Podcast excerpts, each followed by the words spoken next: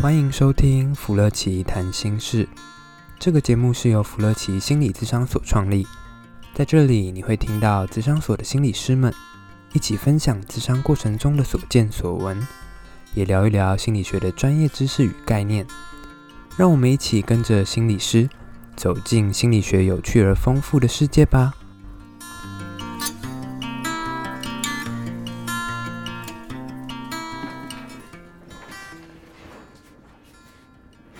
各位听众朋友，大家好。那这里是福乐奇谈心事，我们来到第十一集喽。已经到第十一集了耶！真的是很棒的的一个进展，速度很强。嗯，但是我们可能那些想法可能快要已经枯竭了。如果大家有其他想要看的、想要听的，欢迎一定要在下面留言。你们再不回应，我们就要变富奸哦。我们就要拖更喽。我们要那个外出取材。没错。OK。好，那今天要跟大家聊聊什么呢？就是也是一样最近的事件啊。其实我觉得我们最近真的是有些新闻事件，我们真的是可以从我们角度去聊聊看，激发了我们的灵感。对，呃，这个事件是最近有一个我在网络上面看到一个新闻，就是说爸爸在帮个孩子架站架架电脑，叫后来警察去搜、嗯、搜嘛，就是好像有一些那个不。不雅照吗？或者说那个儿童就情色的一些东西，然后这个爸爸就说他只在帮他的孩子在架网站这样子，这事件就爆很大，然后有相关一些报道，对不对？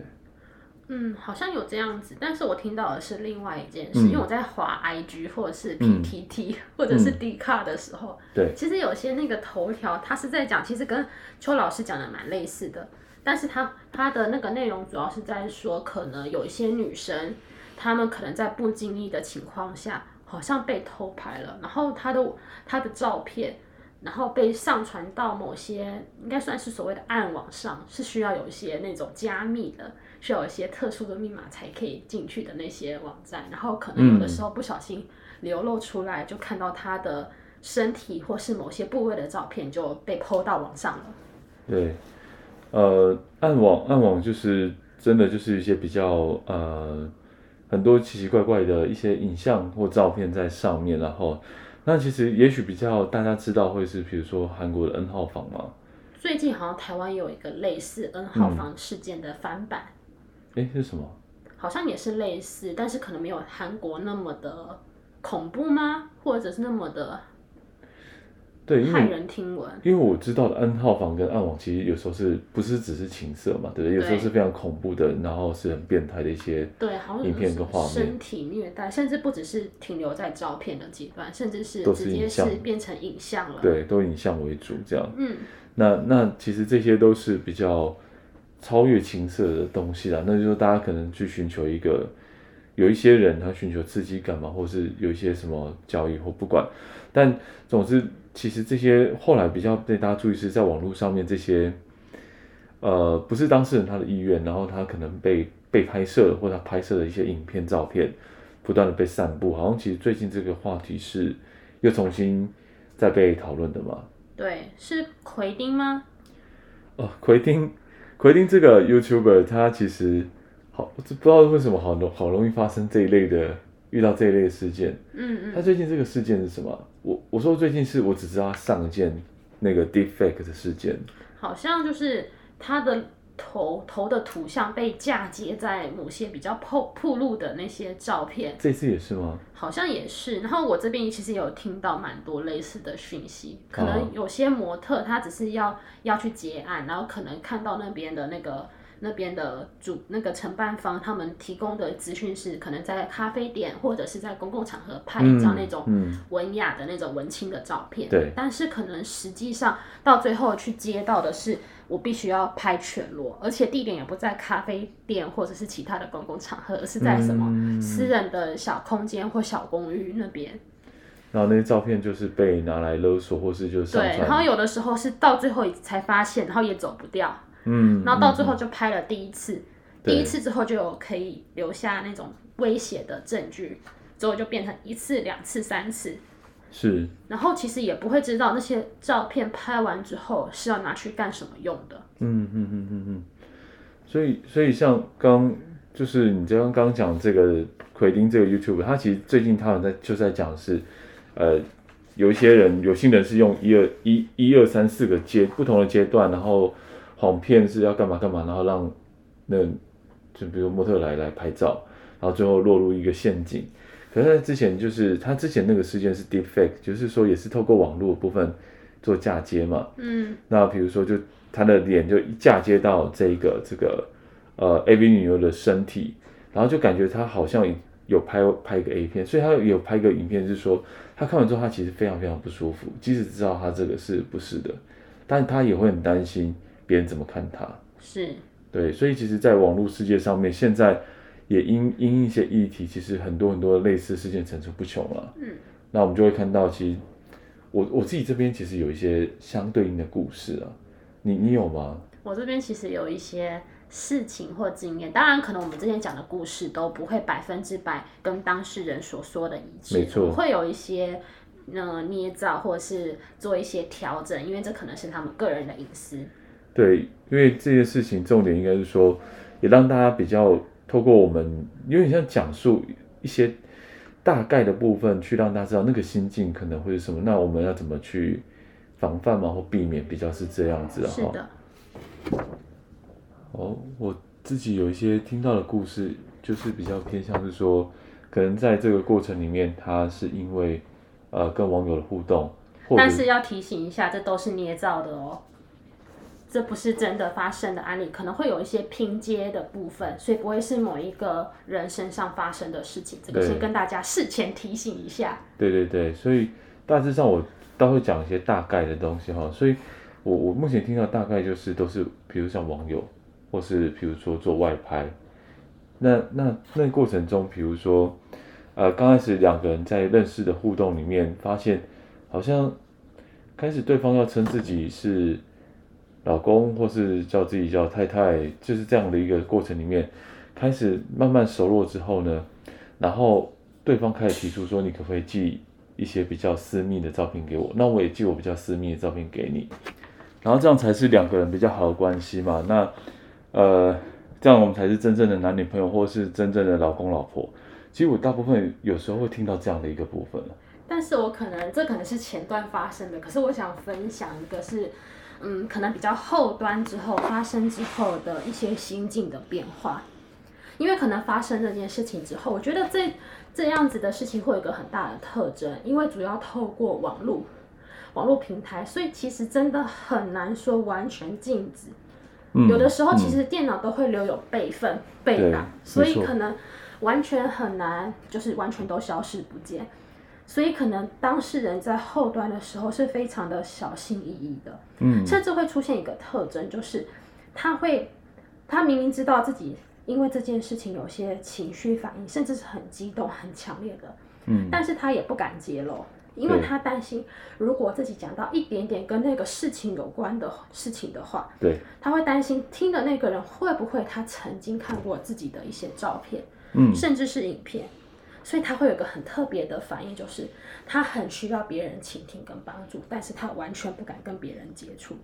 嗯，甚至他在跟别人相处的时候，嗯、他可能就是完全不敢相处，甚至是很小心翼翼的。对，眼神也不敢跟对方直视。嗯嗯嗯，会特别担心别人的眼神，他而且尤其是眼神的交触交集，是他们最害怕的事情，因为他担心、嗯。可能他们的那种眼神、目光放在自己身上，是在一种审视，嗯、或者是说，他可能会想说，会认为说，对方是在说啊，是不是你做了什么事情？是不知道我就是那个照片或是影片的女主角，或者是男主角之类的？我我的确也听过这样的一个类似的声音，就是说他会觉得，其实我们在路上可能有时候都会看别人一眼，可是会被看一眼，可是他就会觉得他是不是认识我？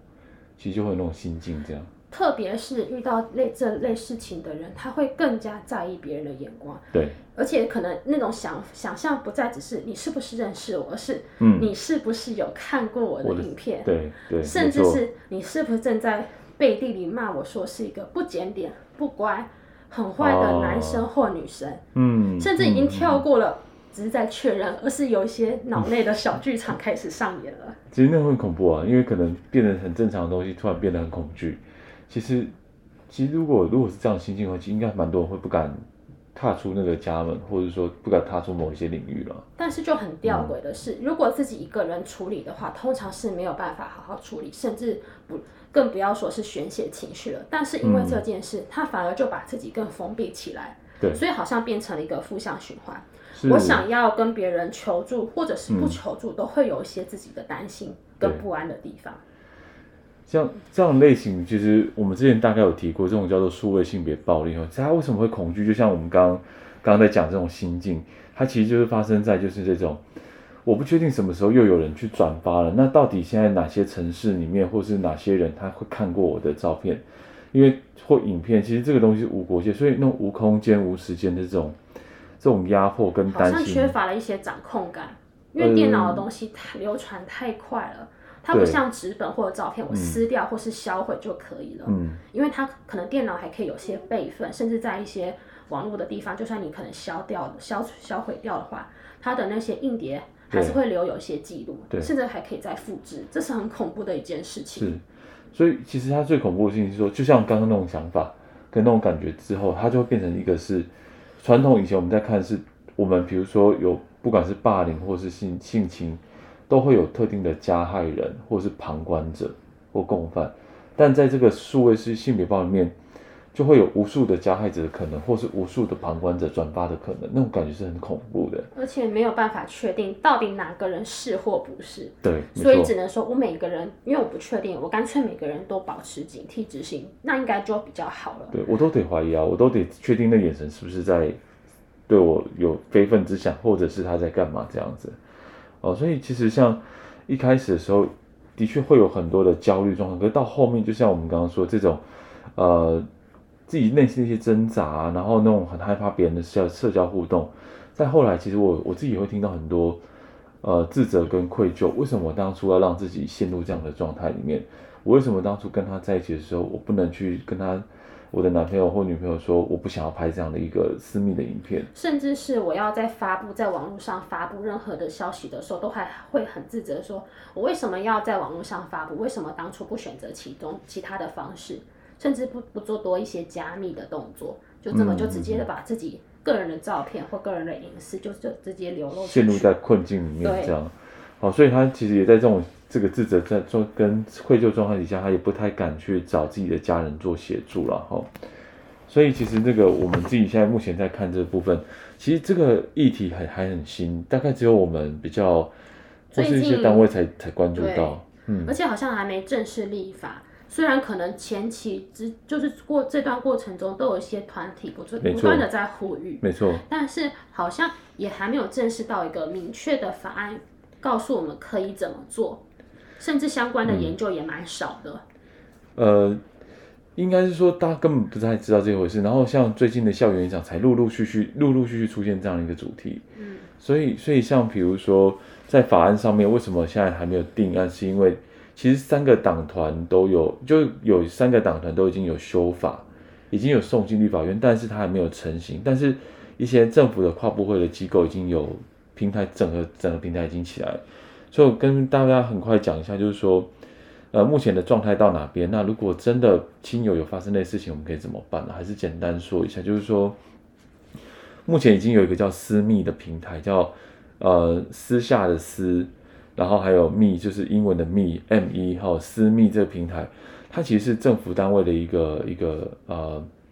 一个平台，那可以做什么呢？就是上传一些我们的基本资料，然后告诉他案发的大概状况，然后我什么在哪里被散布了。这个平台目前因为没有法源依据的关系，它只能请那个业者自律下架。其实蛮难蛮难的，那个自律自律的两个字，我特可以特别 我特别关注到自律。可是呢，三个党团的那个立案里面，它其实都强调的是，只要这立法一通过，政府是有公权力去。去介入，就是说你要在二十四小时内立刻下架，所以它会有个强制性。但是如果你没有下架的话，我我会直接惩处你，然后甚至是裁除你。所以立法其实还蛮蛮需要的啦，但他现在跑这样。哦，那当然还有 FB，他们有一些比较大的社群媒体，他们自己有通过一个东西，就是 Stop NC Double I，就是说在一个这个网站上面，其他可以点进去，然后就可以啊、说就是，哎，我上上上哪些照片上传了，他自己先上传一张，嗯，然后 FB 他们会转换成一些码，让他以后只要有在类似的照片上来，他就把它阻绝掉。OK，不会散步，嗯，大概是有点像这样的一个部分。刚刚邱老师有讲到，如果在遇到这些事情，可能在做的方面可以怎么做，但是可能当当然有人深陷其中的时候，可能有一有一部分是要处理他那些强烈的，不论是自责或者是惊恐，甚至是非常焦虑或者是忧郁的一些信念。对，嗯。可能我们在心理智商的时候，面对这样子的个案，因为如同刚刚前面所提到的，嗯，这些个案，他们可能要他们现身，甚至是多透露一些讯息，都是非常难的，很困难，超困难，甚至也会引发他们强烈的焦虑跟不安。没错，而且这个又是这么新的议题。对，那面对这件事情，心理智商可以怎么介入呢？我我可能就先从几个角度，我们我们都各自可以分享看看，因为其实像。呃，我自己在这过程里面，我发现大这呃，如果有相关的一些受害的人，他其实最痛苦的一个部分，我自己看到一个部分是，他会很自责、很内疚，部分会延续很久。我这边可能还是要，呃，如果你有听到这个有相关的人听到的话，我我想说有个超级重要关键是，就算当时你同意拍摄，不管是亲密关系或者是在比如说外拍这样的过程里面。你同意拍摄，不代表你同意对方去散步，所以基本上这两件是不一样的事情。所以，呃，也许不管是法律上或是家人知识上，我觉得应该是可以去做一些讨论的。好，同意拍摄不代表是对同意对方散步，这是不一样的事情。嗯，可是另外一部分是，其实通常在这种很急躁、焦躁的状况底下，像呃，我目前听到一些案例或是一些大家的讨论里面。他跟一般的这些创伤或告暴力不一样，是因为他一开始的时候一直觉得那种我的影片会一直不断被发送出去，所以他会非常高的焦虑，他甚至有甚至好像会影响睡眠，对不对？对，有甚至影响到睡眠，那他就会有出现一些很像说我们叫做创伤后压创伤后压力症候群的状况，但是呢，又有点不一样，他的症状的强度或者是他发展的时间又有点不一样，对。所以他就是我们说叫就是急性压力症候群哈，他比较不一样是，他在当下就立刻会出现这些症状，会让自己非常非常的不舒服，失眠啊，然后半夜会惊醒。然后这个症状可能有些人比较不容易发现是，因为这有些反应蛮像是我们真的一般人遇到一些很重大的惊吓时，惊吓时我们都会有这样子的反应。所以这样子，因为可能都会有类似的反应，所以会比较难以关注，甚至注意到自己的身心其实已经出现了一些状况了，会比较难以觉察，甚至是寻求帮助。嗯，就吃不下、睡不着，这些都会让这个其实当事人会非常的痛苦了。所以，如果真的是在心理智商上面的话，我觉得应该还是从最这种生理上面的先开始哈，就是说，如果这种状况状况到心理智商的话，其实会先从一些压力的。减除，比如说，我们会有一些方式让大家可以比较知道怎么样可以比较能够入睡，或睡得比较安稳。那当然还有很多的，像比如说减压的方式，因为每个人的方式不一样。像有些人转移注意力就很有效，但是有的时候转移注意注意力也没办法转移，那个时候就需要一些自己主动性的，然后自主练习的方式来帮助自己，可以把注意力从。外在把自己的注意从外在拉回自己的身上。嗯嗯嗯嗯，对啊，像像我们就会在这上面讨论一些比较压力因素之外，再去到压力比较下来一点的时候，去谈论内在的一些比较深的一些感触。无论是感受或者是想法，嗯，这都是我们可以介入的，因为可能这件事情之后。当事人可能会对于人群接触，或者是对自己本身会有一些不好的想法，甚至是认为说自己怎么那么笨，嗯、或是这么的没有用，可以帮自己解决，对，还要麻烦别人，甚至是怎么那么不小心让别人知道，甚至可能会产生之后，如果我不再相信别人，说不定就不会再发生这种事情的一些信念。是的，信任感它的破坏，其实是在这上面很需要去修复或讨论的一个地方。嗯，OK。好啊，这个其实也是在这边跟大家简单聊一聊，从这件事件去聊。那这个主题还是很希望大家关注，因为它跟一般我们以往知道的这种受暴的状态，其实是很很非常非常的很大的不一样。那也希望大家可以知道这样的概念，如果真的身边有这样的朋友或亲人的话，也也多一点的理解。可以多一点的帮助了，哦，大概是这样。听起来就像是全面失控的感觉。是没错。一旦发生了之后，所有的事情都超出自己的掌握，那是一件很可怕的。很可怕，啊那个焦虑感非常非常的高啊！嗯、不知道随时就会有一个人，可能几秒之内就有十几个人就浏览到了，那是一件很恐怖的事情。对啊，所以可，嗯，所以我们可能需要慢慢透过不论是外在的法律政策，嗯、或是新，或是。周遭的他人对于这个这个事件有一些知能，可以调整对大对待当事人的态度，甚至是个人本身可以透过心理智商或是找其他的支持系统，就是重要的人来说说这过程中感受到的焦虑以及不安，甚至进入到心理智商可以调整想法，或者是感受，进行一个重新的整理，这是一件很重要的事情。嗯、是的，把自己那种失控的感觉再把它抓回来。变成对生活有一种掌控跟控制的感觉。嗯、对，所以我们大家都要把自己或把家人照顾好哦。这个这个结尾好像有点弱哎。真的吗？真的。可是我们这样讲一些概念，其实我觉得大家会就是会更提升一些东西去保护彼此吧。嗯。对啊，希望是可以这样。希望可以引发大家一些思考或者是想法。啊、那如果有任何的感受，嗯、听了我们这一集的话，可以在我们下方留言板处留言，可以告诉我们一下你的感觉。然后，如果有一些有对这件事情有其他的发想，也欢迎在下面提供给我。舅舅心理师要秃头了，我想不出主题了。我们的这个计划需要大家来帮忙。OK，好，那我们今天就先到这边喽，就到这边喽，拜拜。拜拜。